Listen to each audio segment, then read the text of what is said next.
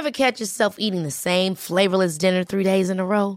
Dreaming of something better? Well, HelloFresh is your guilt-free dream come true, baby. It's me, Kiki Palmer. Let's wake up those taste buds with hot, juicy pecan-crusted chicken or garlic butter shrimp scampi. Mm. Hello Fresh. Stop dreaming of all the delicious possibilities and dig in at HelloFresh.com. Let's get this dinner party started.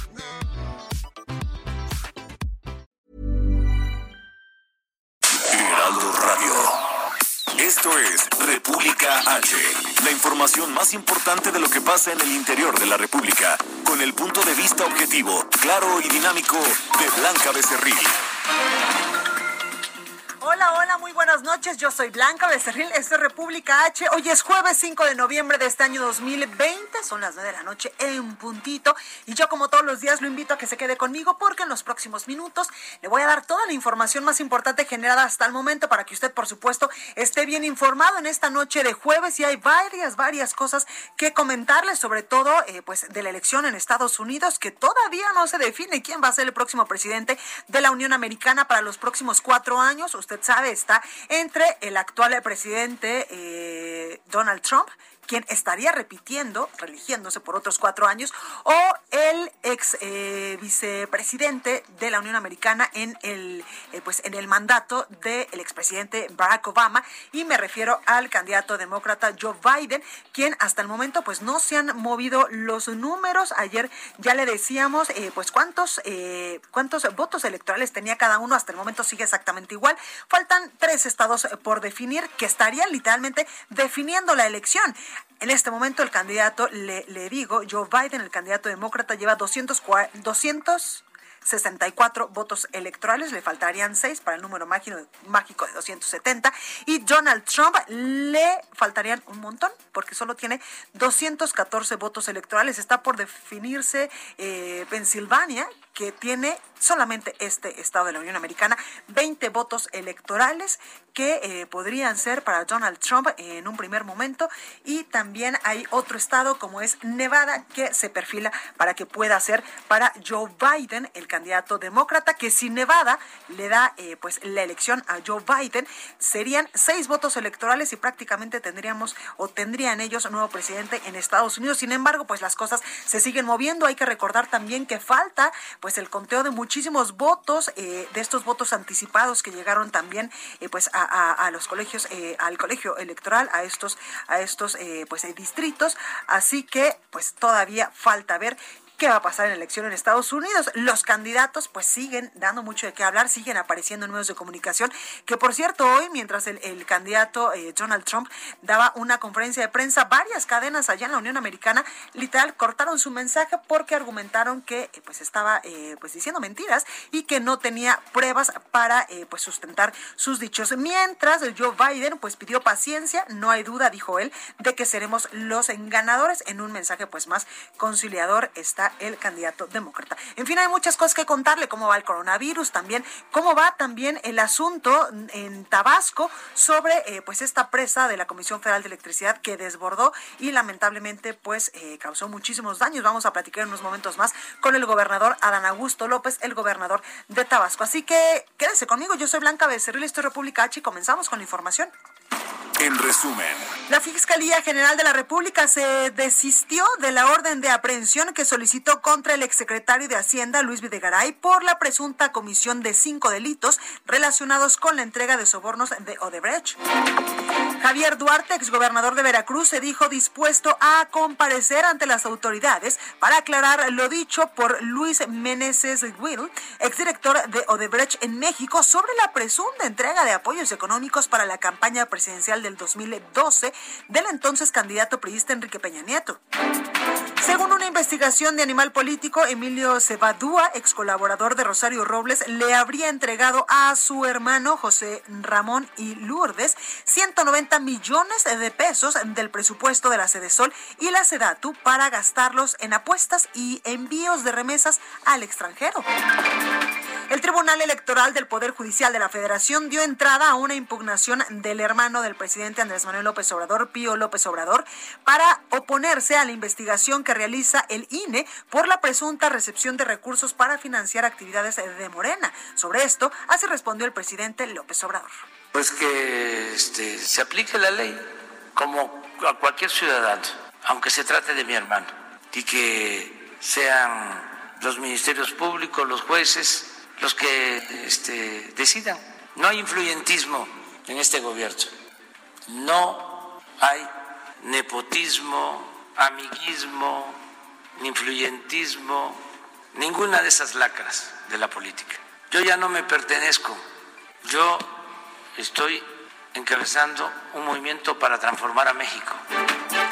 Bueno, y la Fiscalía de Chihuahua informó sobre la detención de Christopher James Baruch, quien fuera el líder municipal, estatal y nacional de la Red de Jóvenes por México del PRI de 2012 al 2016, entre otros cargos partidistas. A James Baruch se le acusa del desvío de 2.600.000 pesos del erario estatal. Reporte vial. Bueno, y comenzamos y vamos a las calles de la Ciudad de México con mi compañero Daniel Magaña. Daniel, buenas noches, ¿cómo estás? ¿Qué tal, Blanca? Muy buenas noches. Pues nos encontramos recorriendo las calles de la ciudad. Fíjate que nos ubicamos en la zona de la Calzada del Hueso, cerca de la preparatoria número 5 de la UNAM. Fíjate, tenemos buenas noticias y es que pues en redes sociales también había trascendido pues la desaparición de un joven estudiante de esta escuela preparatoria. Hubo algunos desmanes en la tarde por algunos grupos que pues pedían la aparición con vida de este joven. Afortunadamente así fue, fue localizado bien en las inmediaciones del estadio Azteca estamos confirmando precisamente esta y hemos corroborado que bueno pues se encuentra bien este joven estudiante, por lo que bueno pues ya se ha desactivado también la alerta Amber, ya que este es un jovencito de 16 años que bueno pues acude a este plantel educativo. Así que en cuanto a las condiciones vehiculares, bueno pues ya no tenemos problemas para transitar a lo largo de la zona de la calzada del hueso, trasladarse tanto hacia la zona de la avenida Canal de Miramontes como más adelante hacia el eje 3 Oriente, ya en el tramo de la avenida Cafetales. El reporte. Muy buena noche. Muchísimas gracias, Daniel. Al rato regresamos contigo. Continuamos atentos. Gracias. Augusto Atempa, buenas noches. ¿Cómo estás? Blanca, muy buenas noches. Pues yo te platico que esta tarde se llevó a cabo un cateo en un domicilio de la colonia Florida. Fue en el número 99 de la calle Iztaccíhuatl. Y es que este domicilio pertenecía a Raimundo Collins, el funcionario, exfuncionario de diversos eh, diversos secretarías que se que ocupó en la Ciudad de México, tanto en el sexenio de Miguel Ángel Mancera como también en el sexenio de mm, eh, Marcelo Ebrard. He de comentarte que pues la policía de investigación arribó a este inmueble alrededor de las cuatro de la tarde, ingresaron al inmueble, notificaron que llevaban una orden de cateo y, y se llevaron bastantes documentos de este domicilio, y una vez que se terminó este cateo, se colocaron tres sellos, tres sellos en las tres entradas que tiene este inmueble y después eh, permanece, hasta esta noche permanece la custodia de los elementos de la Secretaría de Seguridad Ciudadana. Hay una patrulla con dos elementos que están custodiando este inmueble para evitar que alguna otra persona pueda ingresar. Lo que se sabe, pues, es que se llevaron documentos, pero este es el segundo inmueble que se catea relacionado con Raimundo Collins. Hace unos días se llevó a cabo otro cateo en Morelos, un cateo en donde se decomisaron 45 vehículos eh, de colección y también se, se decomisó eh, algunas obras de arte que ya fueron puestas a disposición de la autoridad, porque hay que recordar que este sujeto, el Raimundo Collins, es investigado por el delito de enriquecimiento ilícito. Blanca, mi reporte. Pues ahí está la información oportuna, como siempre, Augusto. Gracias. Seguimos pendientes. Gracias. Y Gerardo Galicia, ¿tú en qué punto de la capital del país te encuentras? Buenas noches. Excelente noche, Villa Blanca, a las afueras de la Secretaría de Gobernación, donde han arribado ya elementos del heroico cuerpo de bomberos. El, momento, el motivo, tenemos una manifestación bastante peculiar. Hasta este punto llegaron los papás de Lía, una pequeñita que sufrió abuso sexual en su guardería de San Luis Potosí, y hasta el momento los responsables no han recibido castigo alguno. En la desesperación, los padres de familia llegaron a Gobernación, han escalado eh, prácticamente el portón que se ubica sobre la calle de Abraham González, eh, ya la mamá, la señora Marcela eh, Alemán, mencionaba que se sintió un poco mareada, entonces pidieron el apoyo de los elementos del cuerpo de bomberos para poderla bajar. Son por lo menos unos tres, cuatro metros los que escalaron los papás, buscando, por supuesto, el diálogo con autoridades de la Secretaría de Gobernación y en estos momentos llegan los elementos del heroico cuerpo de bomberos para tratar de bajar auxiliar a esta mujer que en un acto de protesta escala prácticamente a la Secretaría de Gobernación. Por lo pronto el deporte, seguimos muy pendientes. Muchísimas gracias Gerardo, cuídate. Ah, claro que sí, hasta luego. Hasta luego. La nota del día. Bueno, y por supuesto que la nota del día esta noche es la audiencia de impugnación en los Estados Unidos del exsecretario de la Defensa Nacional, Salvador Cienfuegos, que se declaró no culpable de los cargos de tráfico de drogas y lavado de dinero. Pero, ¿qué le parece si vamos precisamente hacia eh, la Unión Americana con mi compañero Juan Guevara, periodista allá en Houston de Now Media, para que nos platique precisamente sobre esto que está sucediendo eh, pues con esta audiencia que pidieron incluso sus abogados, eh, eh, los abogados del exsecretario de Defensa Nacional, que iniciara hasta el 18 de noviembre, pues para darle un poco más de tiempo y recabar eh, pues todas las pruebas que pudiesen que pudiesen aportar al caso del exsecretario de la Defensa Nacional. Juan Guevara, muy buenas noches, ¿cómo estás? Mi queridísima, ¿cómo estás? Bien, oye, ¿ya pudiste dormir después de el martes maratónico que tuviste con la elección en Estados Unidos? No. Martes y miércoles. Yo sé. y miércoles. Mira, pronto tengo la voz aguardientosa, le pido una disculpa a la audiencia, porque bueno, me estoy recuperando, pero ahí te va. Este, nada para decirte dos cosas. Ahorita entramos al tema de general sin fuegos, pero nada más, para, nada más para decirte que están a punto de dar los resultados en Georgia. Órale. Yo creo, y ya Georgia está, a, la diferencia entre, entre Trump y Biden en Georgia son 1.900 votos y están al 94% de, de, de la votación. Están a punto de, de, cerrar. Quiere decir que a lo mejor este arroz ya se coció. Pero bueno. Oye, Georgia, ¿cuántos votos electorales le, le, daría a uno u otro candidato? 16. 16. No, bueno, si la gana Joe Biden, ya estamos del otro lado. Bueno, ya están ellos del otro lado. Ustedes los que viven del otro del lado. Otro lado sí. sí. Sí, sí, sí. Bueno, yo sí quiero que gane Joe Biden, perdónenme. Eso no es una objetividad periodística pero la verdad es que creo yo que todos los que somos hispanos y, tenemos algo que ver con México, pues nos interesa. Pero bueno, oye, perdón que te interrumpa, perdón que te interrumpa, Juan. Hace ratito incluso leía yo una carta que eh, pues el presidente Andrés Manuel López Obrador, hoy en funciones, le enviaba en el 2012 a, a, pues hoy el candidato eh, Joe Biden cuando era vicepresidente de Estados Unidos y le pedía varias cosas importantes, ¿eh? Pues mira, la verdad es que sí, y, yo pienso que, eh, mira, yo te, voy a decir una cosa. Yo yo conozco eh, de cerca, tuve la oportunidad de conocer de cerca, no solamente Joe Biden, sino a su hijo, ¿sí? A Hunter. A Hunter y a Bo. Eh, y yo te voy a decir una cosa, que, independientemente de que nos toca reportar lo que nos toca que reportar, y a veces hay que, hay que reportar cosas buenas y malas de la gente que conocemos, en el caso de la familia Biden, eh, de Jim Biden, de Bob Biden y de Hunter Biden, que tuve la oportunidad de conocerlos de manera más, más cercana, son gente luchadora y son gente, la verdad, la verdad, la verdad, que además de que son católicos, y no porque sea yo muy persinado, ¿no? Cada quien su vida, eh, son gente que realmente habla lo que dice y dice lo que habla. O sea, más bien, hace lo que dice y dice lo que... Claro. Ya me Hace lo que dice. O sea, entonces, o sea, walks the talk. O sea, es una gente claro. congruente. Entonces, la verdad, y eso no es así con Trump. Claro. Oye, Juan, y entonces nos decías de los resultados para pasar también pues al asunto del exsecretario de Defensa Nacional en México. Sí, eso está muy cañón. Pero bueno, el, el tema es que esperamos, yo creo que yo creo que estamos a horas de que se defina la elección, fíjate. Nevada ya la ganó, ya la ganó este Biden, Arizona ya la ganó Biden, o sea, por donde le veas, ya está arriba de los 270 puntos. Falta nada más que confirmen los estados que ya está. Yo te puedo decir que con Nevada y con Arizona este arroz ya se coció. Pero mira, e, en el tema del general eh, eh, Cienfuegos Cepeda, bueno, ¿qué pasa? ¿Sí? Eh, eh, se declaró no culpable, ¿ya? se, declaró, se declaró en una corte en Brooklyn, en Brooklyn, en Nueva York, o con ante un juez federal se declara no culpable, y entonces, como tú decías antes de que entráramos al aire, pues lo van a citar a la corte en noviembre 18. ¿Qué es lo que está sucediendo? Normalmente, en un juicio criminal como este, cuando te declaras culpable, la, el, el procurador está armando el caso contra ti, es mucho más flexible y se le puede dar hasta, hasta ciertos perdones a los criminales porque se les exige que entonces, como parte de su perdón, en lugar de darle ciertos años de cárcel, lo meten como testigo protegido, admite la culpa, etcétera, eh, les permiten entonces este, eh, colaborar con el gobierno para tener este, más, ah, más información, más inteligencia sobre los diferentes cárteles. En este caso, el general Cienfuegos o su defensa dice que no.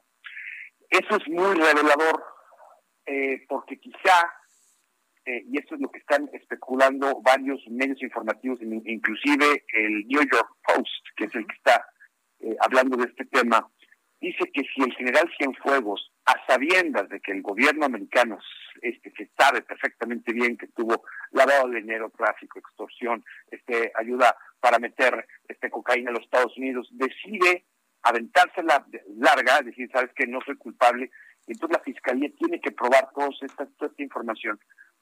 Quiere decir que a lo mejor tiene un escenario peor, si se, que, que se declara, que culpable.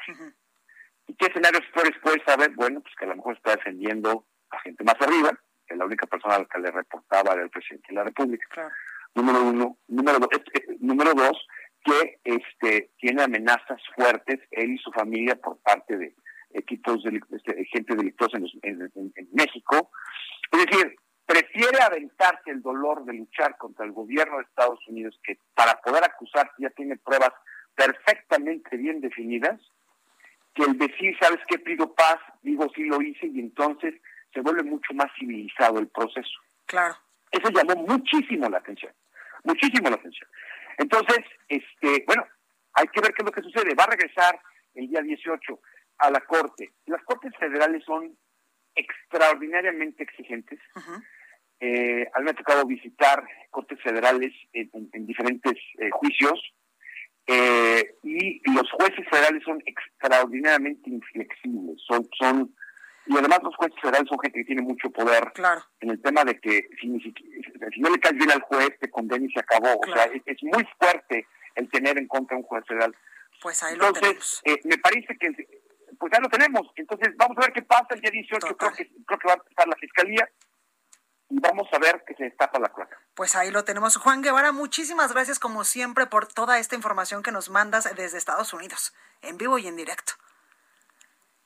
Muchísimas gracias, pórtense mal, cuídense. gracias, Juan. Entrevista.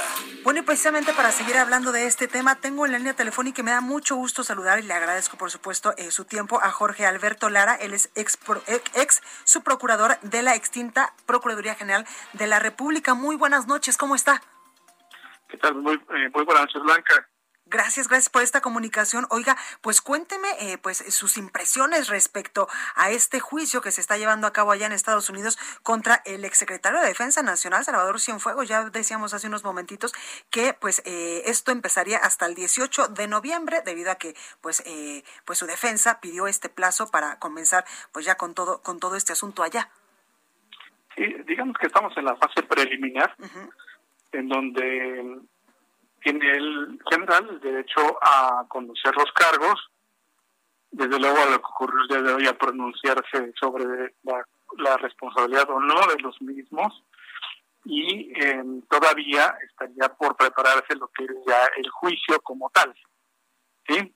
Entonces, eh, bueno, ya, se conocen los cargos en materia de, conspiración para traficar eh, estupefacientes, en materia de lavado de dinero, y eh, bueno, pues eh, esos son, digamos, las cargas probatorias que la Fiscalía estaría, digamos, en disposición de acreditar ante el, jurado que eventualmente eh, se designe para este caso.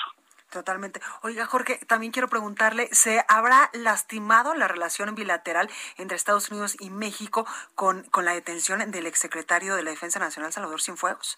Cuando dice México que, que no, pues no conocía exactamente bien eh, pues este asunto? En un principio la reacción del presidente fue un poco de soslayo, pero por lo que ha pasado en los últimos días, ah, yo, yo estimo que sí ha habido hay un resentimiento, sobre todo por la no notificación oportuna de esta circunstancia y lo que ha dicho el presidente de que se realizaron actos de investigación sin eh, haber participado al Estado mexicano. Entonces, yo sí creo que puede haber ahí, eh, y como ha habido en otras ocasiones, algún tipo de fricción y que se tendrá que ir aclarando en dos vías, tanto la vía jurídica, la vía judicial, como la vía política diplomática, que sabemos que esto va a depender finalmente también del resultado de las elecciones en Estados Unidos. Totalmente. Oiga, Jorge, las Fuerzas Armadas en México están lastimadas con este hecho inédito de que en Estados Unidos pues se detuvo a un exsecretario, nada más y nada menos, de la Defensa Nacional. Yo, yo, estimo que sí, de, hecho ha habido excepciones en ese sentido. Sobre todo lo que llama la atención, Blanca, es de que eh, tanto en el caso García Luna como en este caso, eh, las autoridades de los Estados Unidos nunca eh, pues tuvieron la, la, la, gentileza diplomática de advertir a través de las instancias de inteligencia pues que estos servidores públicos presuntamente podrían estar involucrados en actividades ilícitas. Eso me parece que si hay una vecindad eh, adecuada, pues lo que haces es advertirle a tu contraparte, oye, tengo observaciones sobre tal o cual servidor público, ¿no? Este, para que tú tomes las medidas necesarias. Aquí llama la atención, sobre todo, el tiempo que tuvo que pasar para que procesaran a, García Luna y para que procesaran a General Cienfuegos. Entonces, todo eso me parece que sí, em, digamos, pudo haber sido más pulcro, pudo haber sido más limpio.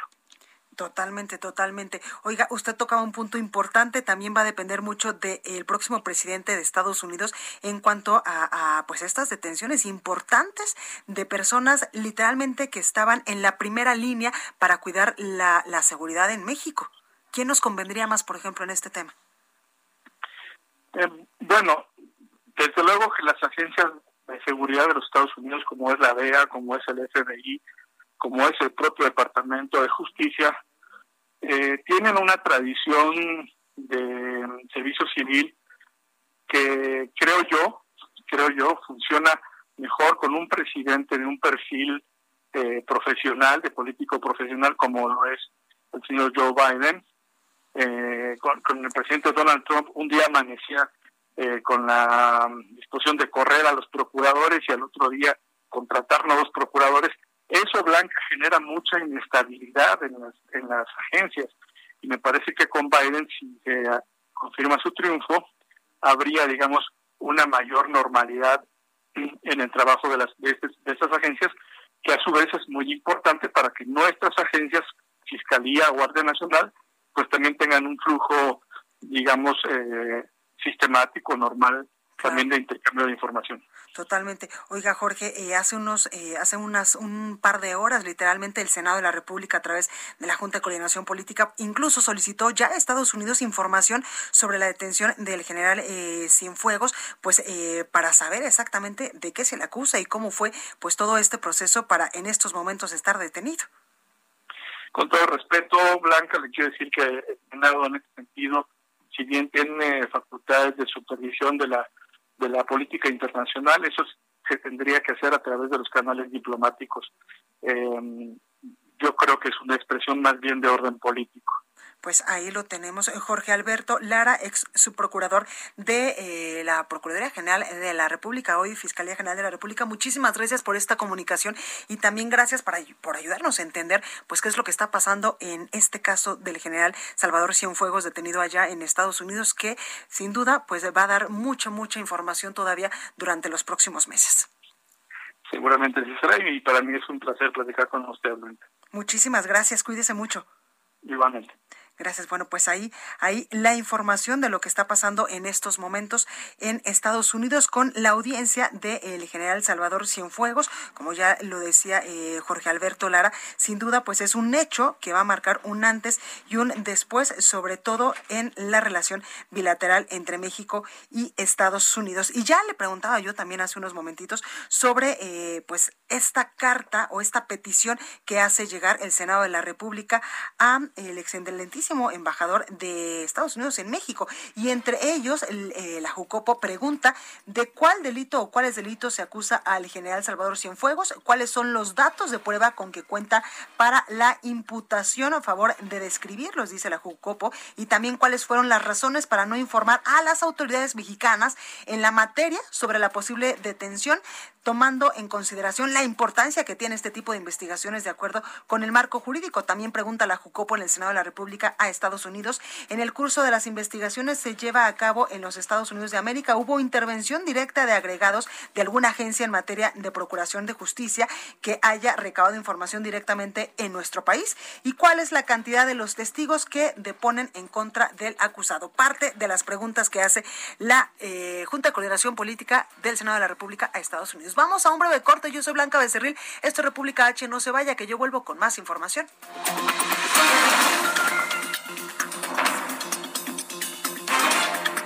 Continúa escuchando a Blanca Becerril con la información más importante de la República en República H. Regresamos. Heraldo Radio. La HCL se comparte, se ve y ahora también se escucha.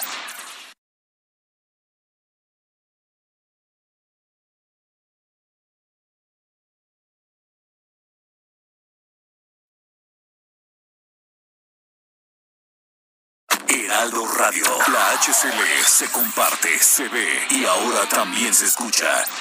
Estamos de regreso con la información más importante de la República en República H con Blanca Becerril, transmitiendo en Heraldo Radio.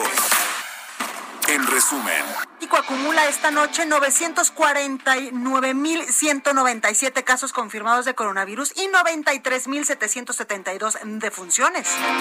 La Cámara de Diputados aprobó en lo general el dictamen a la minuta que expide la Ley de Ingresos de la Federación para el ejercicio fiscal 2021, la cual prevé captar un monto por 6 billones 295 mil 736 millones de pesos. Los gobernadores que conforman la Alianza Federalista no pretenden abandonar el pacto federal, sino plantear un nuevo esquema de entendimiento con un sistema de coordinación efectivo a través de una conversación nacional hacendaria, aclaró Enrique Alfaro, gobernador de Jalisco. El Pleno del Senado de la República aprobó en lo general y en lo particular las modificaciones y adiciones a la Ley General de Acceso a las Mujeres a una Vida Libre de Violencia, conocida como Ley Olimpia. Por cierto, el presidente de México, Andrés Manuel López Obrador, donará su aguinaldo para que sea utilizado en la atención de la pandemia, según un decreto publicado por la Secretaría de Hacienda en el Diario Oficial de la Federación. Además, la mayoría de Morena y sus aliados en el Senado de la República aprobaron la reforma para que el gobierno federal disponga de los 33 mil millones de pesos del Fondo de Salud para el Bienestar, mientras que panistas y priistas advirtieron que estos recursos serán utilizados para financiar las obras faraónicas de la Cuarta Transformación. Y el presidente de Estados Unidos, Donald Trump, volvió a acusar un fraude electoral para favorecer al candidato demócrata Joe Biden y afirmó que presentará pruebas para demostrar que hay irregularidades en el conteo de votos de los comicios realizados el pasado martes. reporte vial. Bueno, vamos con Augusto Tempa. Augusto, buenas noches. Adelante, ¿cómo estás? Movilización policíaca al sur de la Ciudad de México. Y es que hace unos, hace unos instantes ocurrió un homicidio en la colonia Lomas de Temecatl, en la colonia de Tlalpan. El, eh, el ataque fue de manera directa hacia un conductor de un vehículo blanco, el cual circulaba en la esquina de la calle 21 de diciembre y 16 de septiembre. Según el reporte de las autoridades, varios individuos a bordo de una motoneta interceptaron al conductor y abrieron fuego en su contra. Se contabilizaron al menos 10 casquillos en la zona y los los homicidas lograron huir mientras que los policías arribaron minutos después al lugar. El Ministerio Público ya inició las indagatorias para esclarecer la causa del crimen y dar con los responsables. Blanca, seguimos muy al pendiente de lo que ocurre en la ciudad. Muchísimas gracias, Daniel. Te escuchamos mañana. Claro que sí. Augusto, perdóname. Y ahora sí, vamos con Daniel. Augusto, gracias. Ahora, Daniel, ¿cómo estás? Adelante. ¿Qué tal, Blanca? Muy buenas noches. Efectivamente, pues información pues para las personas que van a utilizar en los próximos minutos la zona del viaducto, el tramo de Río de la Piedad, pues el avance pues eh, con algunas complicaciones únicamente en la incorporación hacia el eje 3 Oriente, la zona pues de la Avenida Francisco del Paso y Troncoso y más adelante, bueno, pues también recordar estas obras para el distribuidor vial que se está haciendo en la incorporación hacia Boulevard Puerto Aéreo, se retrasa el avance, así que pues una alternativa es utilizar la Avenida del Taller para poder incorporarse de mejor manera hacia el eje 3 eh, Oriente. El reporte, buenas noches. Gracias, Daniel, buenas noches. Hasta luego. Bueno, y vamos a más información y es que el presidente de México, Andrés Manuel López Obrador, hoy por la mañana deslindó a la Comisión Federal de Electricidad de las inundaciones en varios municipios de su estado natal, de Tabasco, y dijo que las anegaciones se deben, se deben a la corrupción y a la falta de desasolve en los ríos. Escuche. Pues yo entiendo al gobernador de Tabasco, él es el que está allá con el agua a la cintura, porque sí está metido, ayudando, y eh, tiene que este, defender a los tabasqueños, que es lo que está haciendo. Y es que precisamente el día de ayer el gobernador de Tabasco, Adán Augusto López, dijo que las últimas inundaciones en varios municipios del estado pues fueron precisamente por la insensibilidad e irresponsabilidad de la Comisión Federal de Electricidad al operar la extracción de agua de la presa Peñitas. En su conferencia de prensa en Palacio Nacional, usted lo acaba de escuchar hace unos momentitos, el presidente López Obrador expresó que en la primera ocasión pudo haber eh, pues eh, sucedido un error de cálculo porque la Comisión Federal de Electricidad pudo desfogar menos agua de Peñitas, pero cuando hicieron la proyección venía otro huracán que cambió la dirección y ya no afectó, dice el presidente López Obrador. El titular también del Ejecutivo dijo que en esta ocasión llovió más en la planicie y en ríos y que pues esto eh, se salió un poco de control. Dijo también que hay menos desfogues de aguas de la presa, pero la solución de fondo es tener un mayor control de estas presas porque se cuida el que eh, turbine eh, permanentemente para que no estén llenos los embalses, entre muchas otras cosas que dijo hoy el presidente López Obrador. Bueno, pues ahí la información de lo que está sucediendo en estos momentos en Tabasco con estos eh, dichos del presidente y también del gobernador Adán Augusto López. Pero ¿qué le parece si vamos del sur del país al norte hasta eh, Baja California? Porque el gobernador Jaime Bonilla, el gobernador de, de Morena, con mayor aprobación ciudadana es en estos momentos. Los detalles los tiene mi compañero José Ríos, reportero del Heraldo. José, buenas noches, ¿cómo estás? ¿Qué tal, Blanca? Buenas noches y salúdate la auditorio. Y pues sí, en efecto, como bien comentas, el gobernador de Baja California, Jaime Bonilla Valdés, se colocó como el gobernador emanado de Morena con mayor aprobación a nivel nacional. Esto con 61.2 puntos positivos relacionados con su administración. Esto, Blanca, lo informó una encuesta realizada por las empresas Demotáctica y C&E Research. De acuerdo con el estudio realizado vía telefónica, el mandatario estatal se coloca en el cuarto puesto a nivel nacional en el ranking de gobernadores a nivel federal, pero el morenista en qué cabeza esta encuesta. Entre los más cercanos de este instituto político se encuentran los gobernadores de Puebla, Miguel Barbosa, y de Veracruz, Cuitlagua García, quienes se ubican en los lugares décimo y onceavo respectivamente. La encuesta destaca al morenista por su aprobación en los rubros de seguridad, manejo de las finanzas, así como el combate a la pobreza y la creación de empleos. Cabe destacar, Blanca, que pues bueno, este domingo acaba de cumplir su primer año de tres que estará bajo el gobierno de Baja California. Y al respecto sobre estos resultados, esta mañana en su videoconferencia diaria, el gobernador agradeció el apoyo de la ciudadanía y destacó que estos son resultados derivados al trabajo que su administración lleva a cabo día a día, aunque admitió que aún falta mucho por hacer. Vamos a escucharlo. Gracias pues, a, la misma población, ustedes son los que califican, ustedes son los que califican, les agradezco mucho y les digo que este que de aquí, cuando me de aquí para allá hay mucho cariño y mucho respeto y, yo sé que ustedes este, eh, aprecian un gobierno que sea transparente. Entonces, les agradezco mucho estos reconocimientos. Por último, Blanca, y como te comentaba, pues bueno, este domingo el gobernador Bonilla Valdés presentó su primer informe de resultados, donde destacó que se han cumplido 93 de sus 100 compromisos de campaña y reiteró su compromiso hacia la protección ciudadana, el impulso de la cultura, la salud, la seguridad y la educación, y sobre todo en materia de salud, pues más en estos momentos el reforzamiento de este sistema, pues derivado a la contingencia por COVID-19. Ese es el informe que te tengo, Blanca. Pues ahí lo tenemos. Muchísimas gracias, José Ríos. Jaime Bonilla, el gobernador de Baja California con mayor aprobación ciudadana. Ya nos decías tú eh, que estos datos pues son datos que se dan a conocer en estos momentos. Gracias, José Ríos. Buenas noches, seguimos pendientes. Buenas noches. Entrevista. Bueno, y mañana padres y familiares de niños eh, con cáncer van a realizar una rueda de prensa para dar a conocer el estado del desabasto de medicamentos e informar pues sobre la conformación de la Asociación Civil de Padres de Familia con Niños Enfermos AC. Tengo en la línea telefónica y me da gusto saludar al señor Omar Enrique Hernández, padre de un menor con cáncer. Eh, señor, buenas noches, ¿cómo está? Hola Blanca, muy buenas noches. Gracias por esta comunicación. Oiga, pues cuénteme sobre esta asociación y también, pues, cómo vamos en el asunto del desabasto de medicamentos, lamentablemente, para niños con cáncer. Pues sí, mira, Blanca, como te comento, ya todos, pues todos sabrán, ¿verdad? Que esto, pues no es nuevo, ¿verdad? Ya, ya tiene bastante, bastante tiempo estos desabastos oncológicos. Esto realmente yo realmente tengo a mi niño atendiendo ahí en el Hospital Infantil Federico Gómez, donde realmente nació todo esto, esa, ahora sí que el, alzar la voz, alzar la voz como padres de familia fue en el, en el año 2018, ¿verdad? Ya prácticamente llevamos tres años. Ahorita el hospital infantil, gracias a Dios, está, está completo en medicamentos, pero ¿por qué? Porque realmente los padres tuvimos que alzar esa voz y la hasta hasta que nos manifestamos en esa huelga de hambre que, que estuvimos ahí en la Secretaría de Salud, es como ya no ha ocurrido este desabasto en el hospital, pero desafortunadamente, Blanca, pues eso sigue pasando en otras entidades, ¿no? Realmente nosotros ya, por solidaridad a otros padres de familia que en, ese entonces a nosotros nos apoyaron, pues ahora prácticamente estamos apoyándolos de la misma forma, ¿no?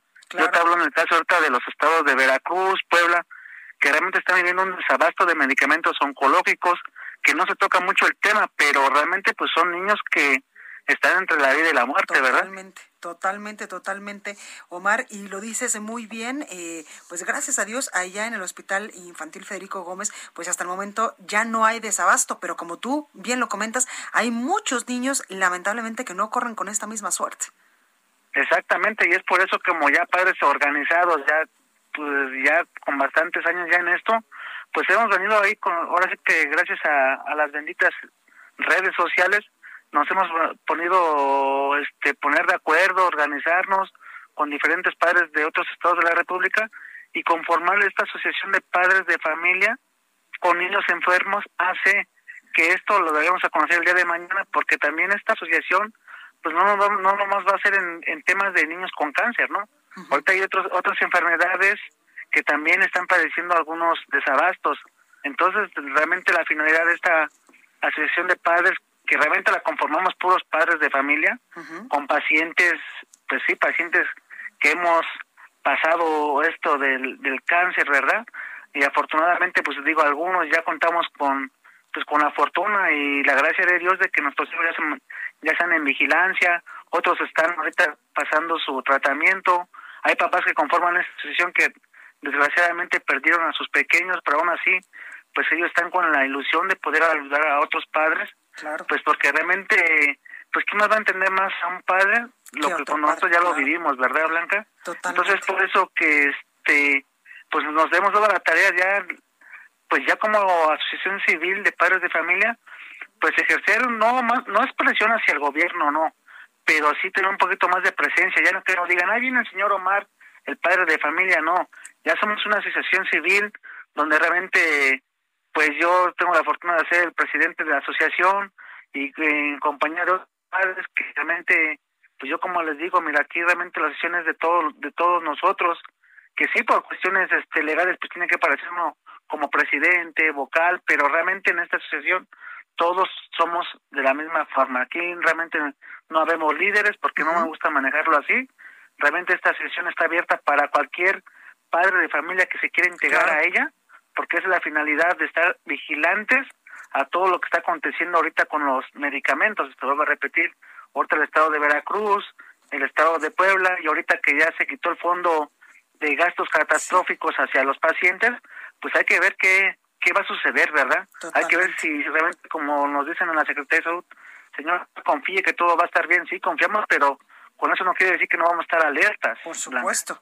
Totalmente. Oye, Omar, con esta emergencia sanitaria por el coronavirus, ¿se agravó este asunto del desabasto en varios hospitales de la Ciudad de México o de otras entidades del país? Mira, fue de otras entidades, Blanca. Realmente aquí hemos tenido las pláticas siguen en la Secretaría de Salud junto con la Oficialía Mayor de Hacienda, donde hemos visto pues pasos favorables, pero muy lentos, la verdad. O sea, sí hemos visto pasos, otra en el hospital infantil que dejó de haber desabasto, en el hospital del pediátrico de Montezuma, donde también había una escasez de desabasto, gracias a Dios ahorita ya tampoco, tampoco lo hay. En el siglo XXI también ahorita ya llevamos ahí dos meses que también no padecen desabasto. En el de la Reza ahí la llevamos. En el hospital de Iztapaluca apenas hace 15 días volvieron un desabasto. Entonces sí estamos muy, ya estamos muy sincronizados donde realmente, porque realmente esta asociación, pues de todos los hospitales que estoy hablando, Blanca, todos pertenecen a esta asociación, un padre, dos padres, pero estamos alertas ya casi de la mayoría de los hospitales de aquí de la ciudad, pero sí, ahorita donde está grave el asunto es en el estado de Veracruz y Puebla. Pues oye Omar, muchísima suerte con esta Asociación Civil de Padres de Familia con Niños Enfermos AC. En verdad, de todo corazón, esperamos que eh, pues todo el apoyo eh, federal y también todo el apoyo de otras personas que se puedan sumar, pues esté con ustedes porque la vida de un, de un niño es algo que duele y hay que cuidar y más si tiene, por ejemplo, en estos momentos este padecimiento de cáncer, pues es un grupo totalmente vulnerable donde todos tenemos que poner de nuestra, de nuestra mano, nuestro granito de arena para ayudar a estos menores. Así es, Blanca, y ahora sí que más que nada también esta asociación de padres es parte también de ustedes, de los medios de comunicación, de la prensa, porque si no ha sido a través de ustedes desde el año 2018, pues nadie sabría de nosotros, ¿verdad? Es parte de ustedes y es parte de toda la, pues otra, de, de, todas las personas que, que, vuelvo a repetir, quieran integrarse a, a ella, pues son bienvenidos, porque realmente es lo que nos interesa, que los padres ya estemos más alertas de lo que posiblemente pueda suceder, ¿no? No estoy diciendo que con esto va a suceder, pero sí hay que estar bien alertas a todo lo que se pueda venir a este blanco. Totalmente, pues ahí lo tenemos Omar Enrique Hernández, padre, padre de un menor eh, con cáncer, que mañana pues ya nos ha dicho, presentan la Asociación Civil de Padres de Familia con Niños Enfermos hace. Muchísimas gracias y en verdad toda la suerte del mundo. Blanca, un gusto este, en tomar la llamada y este, espero estar en contacto con ustedes. Aquí están tus micrófonos. Gracias, Omar. Gracias, bonita noche. Igualmente. Bueno, pues vamos con más información.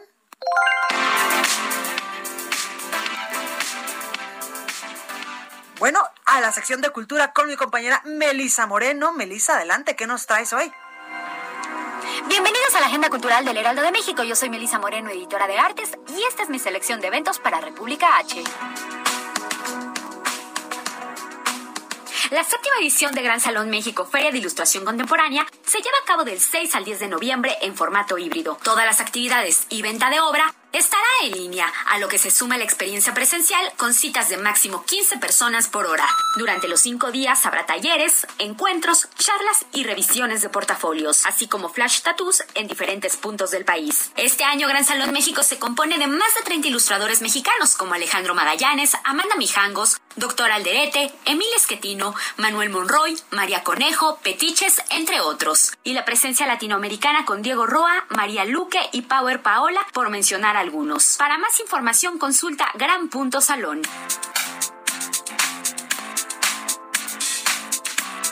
Con la obra La arena fuera del reloj memorial a las víctimas de COVID-19, Rafael Lozano Gemer propone la creación de un memorial remoto y participativo para las víctimas de la pandemia, el cual opera a través del sitio web del Museo Universitario Arte Contemporáneo MUAC. Para ello, se convoca a deudos y amigos de quienes han perdido la vida en este año a enviar retratos fotográficos que se integrarán en un homenaje. La pieza, cuyo proceso dará como resultado una exposición virtual colaborativa, se presenta este 7 de noviembre al mediodía a través de la página fuera del reloj.net. Ese mismo día se abrirá la convocatoria para que el público pueda mandar las fotografías de sus fallecidos. Esta obra se realiza en colaboración con el ALEF, Festival de Arte y Ciencia, en el marco de In Memoriam, ejercicio de vocación e iniciativa que reúne diversas actividades académicas y artísticas que forman parte de la mega ofrenda UNAM. Un día cansada de jugar por su cuenta porque su hermana no le hacía caso, una niña decide seguir el consejo de su papá y trata de divertirse frente al espejo. Si bien al principio creyó que aquella idea no funcionaría, su sorpresa fue mayúscula cuando su reflejo le sonrió y antes de que pudiera reaccionar salió de un salto y estaba a su lado ansiosa por jugar. La niña aburrida de José Lorangel e ilustrado por Nori Kobayashi surgió cuando él, también músico, improvisaba historias para dormir a sus hijas. Este libro editado por Planeta Junior nos muestra la importancia de quererse a uno mismo, valorarnos aceptarnos tal y como somos y saber que solos o acompañados siempre podremos encontrar la felicidad incluso en las cosas más sencillas.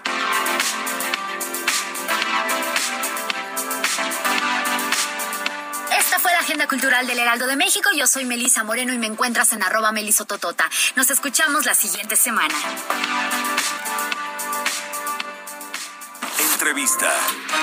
Bueno, pues vamos a continuar con más información y es que el pasado viernes se entregó al Congreso de la Ciudad de México el informe parcial de la cuenta pública 2019 en el cual pues se presentan los resultados de auditorías realizadas, acciones y también recomendaciones. Para hablar más sobre este tema, saludo al diputado José Luis Rodríguez Díaz de León, presidente de la Comisión de Rendición de Cuentas y Auditoría Superior de la Ciudad de México en el Congreso Capitalino. Diputado, buenas noches, ¿cómo está? ¿Qué tal, Blanca? Muy buenas noches, muy bien. ¿Y tú? Muy bien, muchísimas gracias por esta comunicación. Oiga, cuénteme, pues, ¿cómo le fue a la Ciudad de México en este, pues, informe de la cuenta pública de, 2019 que presentaron ya a, pues, al, al Congreso de la Ciudad de México? Bueno, efectivamente hemos recibido ya el informe por parte de la Auditoría Superior de la Ciudad de México sobre la revisión de la cuenta pública del ejercicio 2019 y bueno, ahora los entes auditados tienen una oportunidad de poder analizar y atender las observaciones, las recomendaciones que se han generado por parte de la auditoría y con ello poder, por supuesto que, eh, tener una claridad sobre la ruta de los recursos. Me gustaría compartir con, contigo, por supuesto con, tu auditorio, que estas auditorías tienen que ver con eh, la la fiscalización sobre auditorías financieras, auditorías de cumplimiento, auditoría con enfoque de tecnologías de la información, también de obras públicas y auditorías de desempeño y de desempeño con un enfoque ambiental. Dentro de los resultados obtenidos, bueno, pues hay eh, recomendaciones que se emiten para las distintas dependencias y con ello poder tener la posibilidad de que el recurso público en la Ciudad de México tenga una claridad en cuanto a su uso. Totalmente, fundamentalmente, claro. Totalmente, diputado. Y qué importante esto que, que nos dice, me llamó la atención que eh, pues en esta, eh, eh, pues en este informe que les enviaron viene la situación financiera y también de obras públicas tan importante, porque pues hace algunas semanas incluso hubo información eh, relevante sobre, usted se acuerda del colegio Repsamen, que lamentablemente pues eh, en el sismo del 2017 causó la vida de muchísimas personas y también pues ahí se decía que era porque eh, pues los ODR me parece que, que, que se les llamaba tenían evidentemente que ver con este asunto lamentable que, como le digo, pues cobró la vida de muchísimas personas. ¿Eso también ustedes lo ven? Pues por supuesto que es importante lo que tú planteas, porque mira, eh, en nuestra ciudad y en nuestro país, pues se ha acreditado que la corrupción también mata, ¿no? Exactamente. que la corrupción genera un impacto, por supuesto que en el patrimonio y en la vida, pero también en la vida de las personas. Así es de que por supuesto que es importante generar mecanismos de fiscalización que nos ayuden a tener claridad y poder abonar en eliminar todos estos elementos de los cuales como sociedad, como comunidad estamos absolutamente en contra. Totalmente. Y la transparencia, diputado, que es algo importante sobre todo para saber en qué se está gastando eh, pues el dinero de los contribuyentes en la Ciudad de México. Así es. Eh, fíjate que lo que ha revisado la Auditoría Superior de la Ciudad de la Ciudad de México, que realizó entregó 80 informes individuales, 80 informes de 194. Este es el primer, el segundo informe parcial. El siguiente será eh, antes de que concluya el semestre del 2021, el primer semestre. Pero de este informe eh, se han emitido por lo menos 522 recomendaciones. Esas 522 recomendaciones tienen como finalidad pues que las secretarías puedan generar un mecanismo de atención, pero también las alcaldías y los órganos autónomos. Hay que señalar que en esta ocasión eh, centramos el 52% de las auditorías en las, en las alcaldías. Y eso también es importante porque ahí es donde la ciudadanía tiene pues el primer punto de contacto y entre, entre mejor tengamos claridad en cuanto al manejo de los recursos en las propias alcaldías, pues vamos a tener mejores gobiernos, como lo establece la Constitución, tenemos derecho a un buen gobierno. Ese gobierno es un principio constitucional y ese es el objetivo de, de la fiscalización, en esencia, ¿no? Pues ahí lo tenemos, diputado José Luis Rodríguez de Díaz de León, presidente de la Comisión de Rendición de Cuentas y Auditoría Superior de la Ciudad de México en el Congreso Capitalino. Muchas gracias por esta información, que sin duda es información importante y útil también. Te agradezco mucho la oportunidad y por supuesto que invitar al auditorio a que pueda dar seguimiento. Se ha colocado en las eh, redes del Congreso y en la, mi red personal de Twitter también el informe completo de auditoría para quienes eh, quieran revisarlo y darle, por supuesto, que un análisis al segundo informe parcial de fiscalización de pues la Ciudad de México. Ahí lo tenemos, diputado. Gracias. Muchas gracias, muy amable. Gracias. Bueno, yo soy Blanca Becerril, esto fue República H. Yo lo dejo con la nota amable de este día y lo espero el día de mañana en punto de las nueve.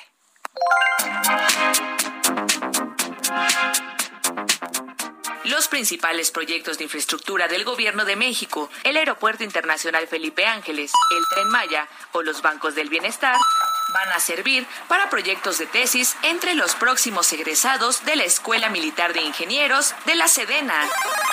Estos trabajos resolverán problemas que se vayan presentando en la edificación de esas obras, explicó Ubaldo Espinosa, jefe de la sección pedagógica de este plantel militar.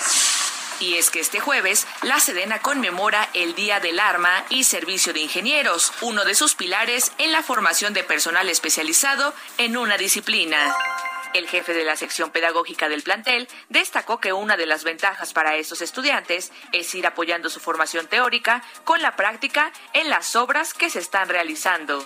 Actualmente, en la Escuela Militar de Ingenieros están cursando sus estudios 534 cadetes, de los cuales 90 son mujeres y el 16.8% de la plantilla escolar, 444, son hombres.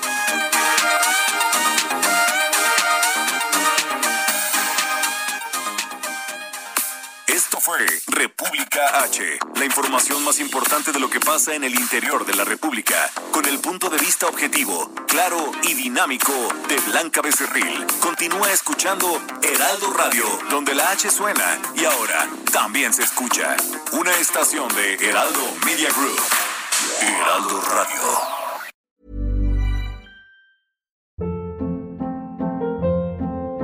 Hold up. What was that? Boring. No flavor. That was as bad as those leftovers you ate all week. Kiki Palmer here, and it's time to say hello to something fresh and guilt-free. Hello Fresh. Jazz up dinner with pecan-crusted chicken or garlic butter shrimp scampi. Now that's music to my mouth. Hello Fresh. Let's get this dinner party started. Discover all the delicious possibilities at hellofresh.com.